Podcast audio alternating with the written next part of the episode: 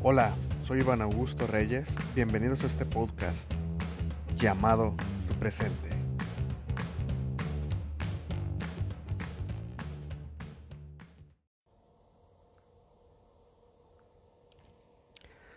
Funcionamos siempre mediante el ego o en algunos momentos nos libramos de él.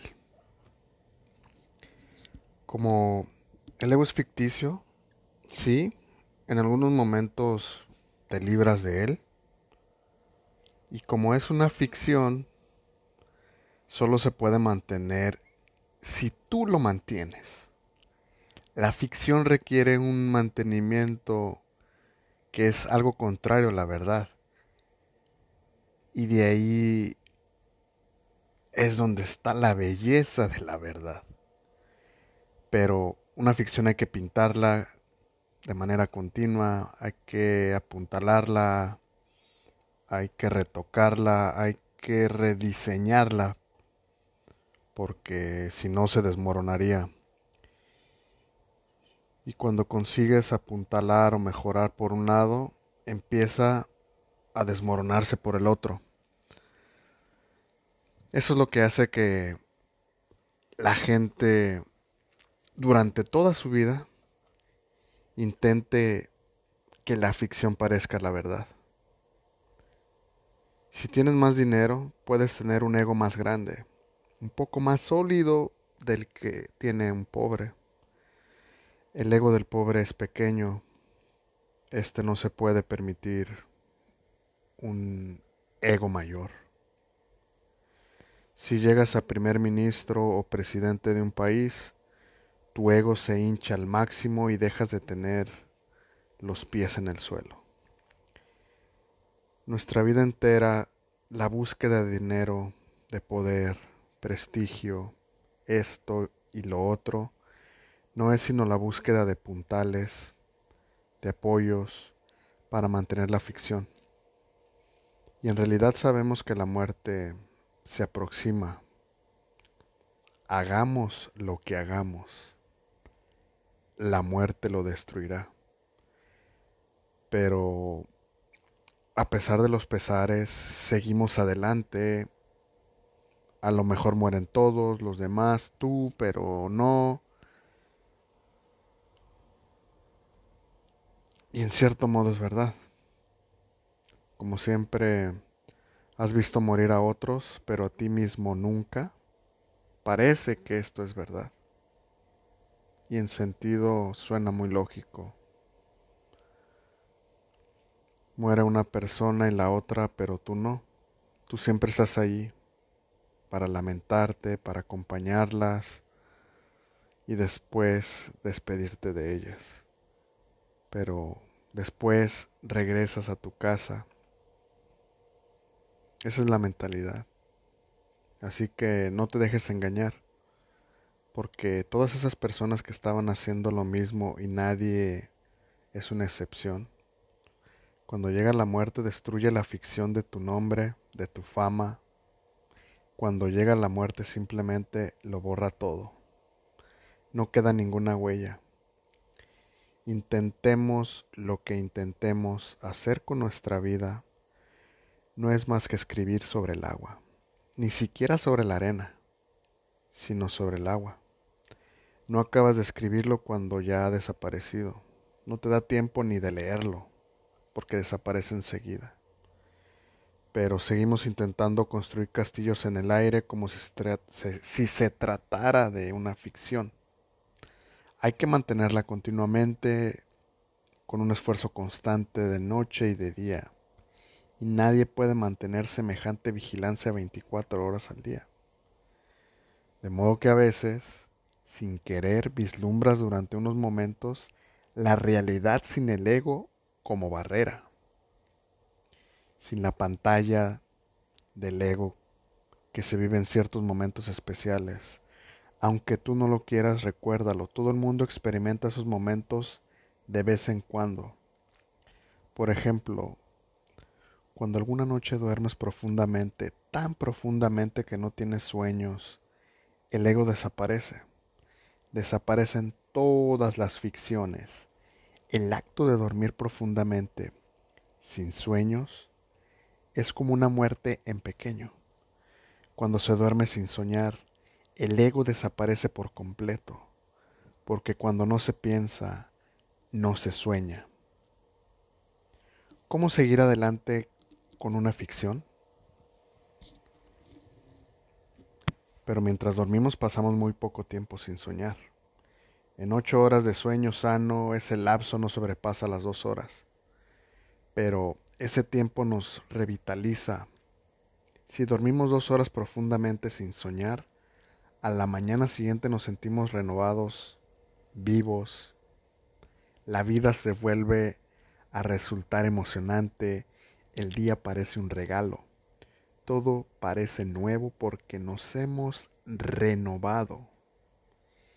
Y todo parece maravilloso porque estamos en un espacio maravilloso. ¿Qué ocurre en esas dos horas en las que dormimos profundamente?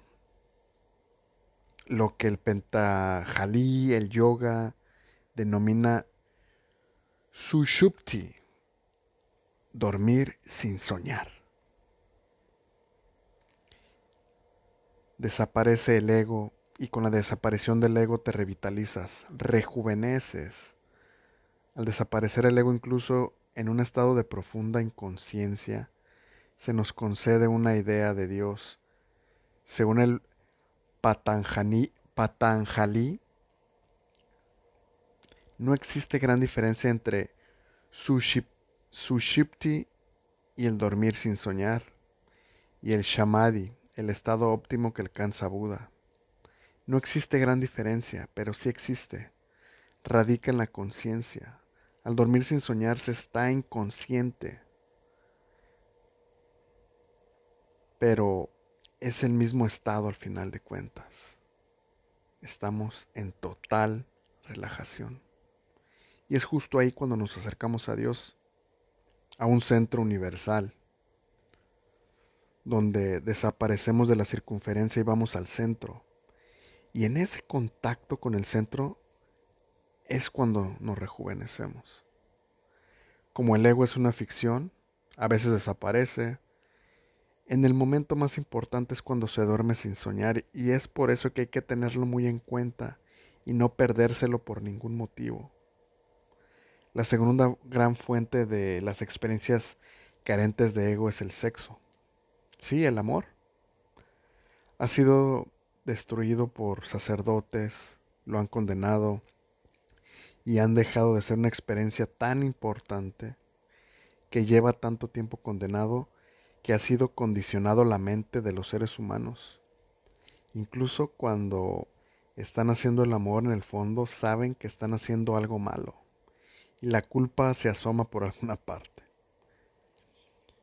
Es algo que les ocurre incluso a los más modernos y a la generación más joven.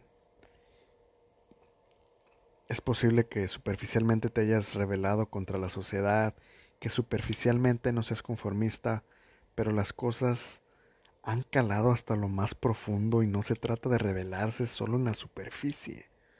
Puedes dejarte el pelo largo, pero eso no te va a servir de mucho. Puedes hacerte hippie y dejar de bañarte, pero eso no te va a servir de mucho. Puedes marginarte de todas las maneras inimaginables, o también imaginables, ¿por qué no? Pero en realidad no te servirá de nada porque las cosas han calado demasiado hondo. Y lo demás no solo han sido actos superficiales. Llevan milenios diciendo que el sexo es el peor de los pecados, algo que ha pasado a formar parte de nuestro ser, de modo que aunque conscientemente sepas que no tiene nada de malo, el inconsciente te mantiene un tanto alejado con miedo, cargado de culpa y no puedes adentrarte por completo.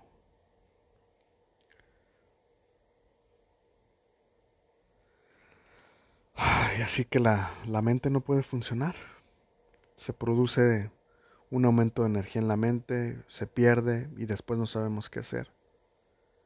Es capaz de funcionar en situaciones normales, pero se detiene cuando ocurre algo muy nuevo y muy vital.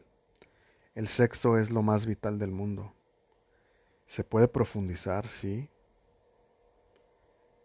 En eso consiste la belleza de ser el amor, que es otra de las posibilidades de vislumbrar a Dios, como el sueño profundo, pero mucho más valioso porque en el sueño profundo se está inconsciente.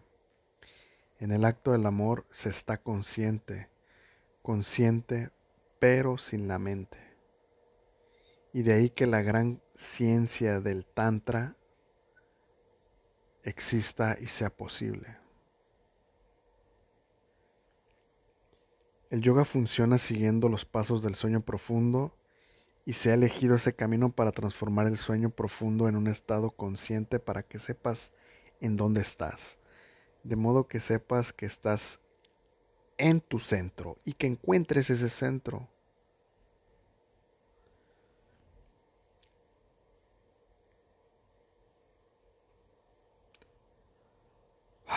Lo único que hace falta es destruir los condicionamientos que nos han impuesto por siglos.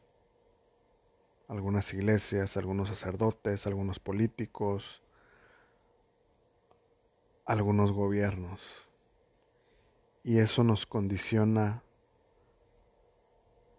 para no poder ser mediadores entre lo que está bien y entre lo que creemos que está bien. Así que necesitamos ponernos en contacto con el poder, con el auténtico poder que está en el centro y en el interior de cada persona.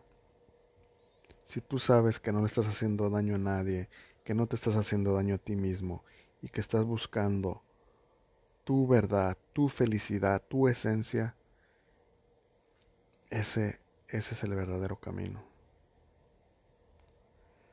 Desafortunadamente, en la modernidad, los científicos han querido ocupar el lugar de que tuvieron los sacerdotes por siglos, porque saben cómo abrir las puertas del poder oculto en la naturaleza,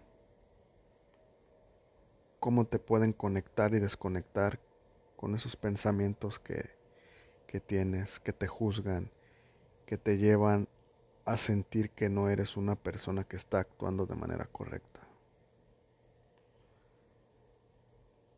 Así que no hemos llegado aquí rotos ni destruidos, sin llaves, simplemente hemos llegado aquí para vivir, para ser felices, para disfrutar y para ser cada vez más conscientes de que somos seres humanos, que estamos hechos de amor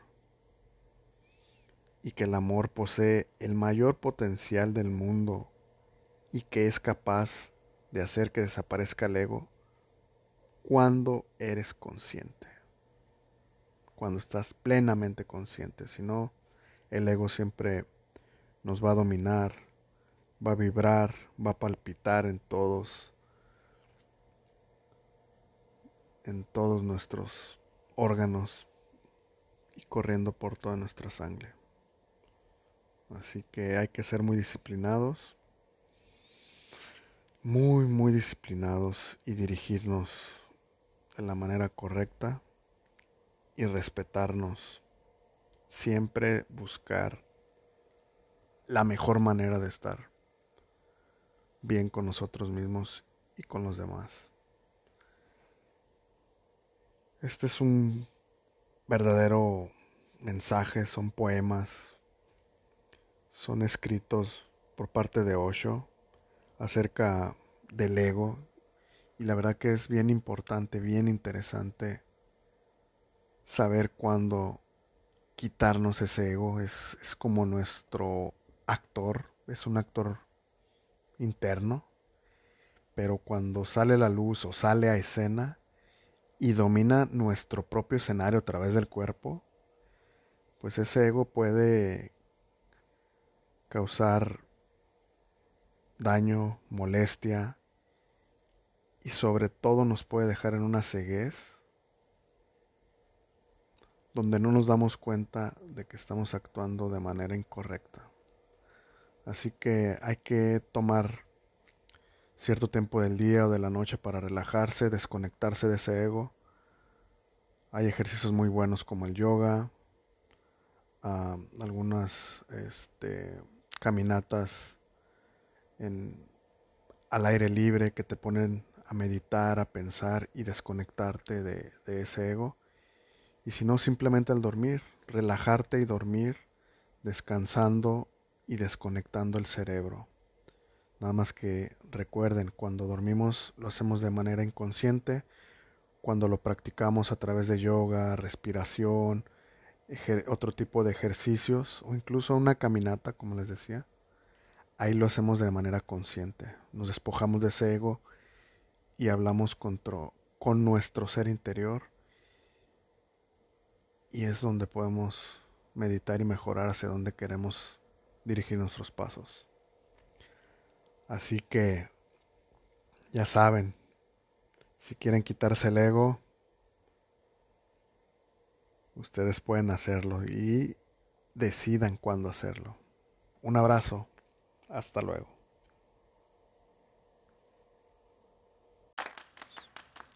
Gracias por tu cálida respuesta. Nos escuchamos en la próxima.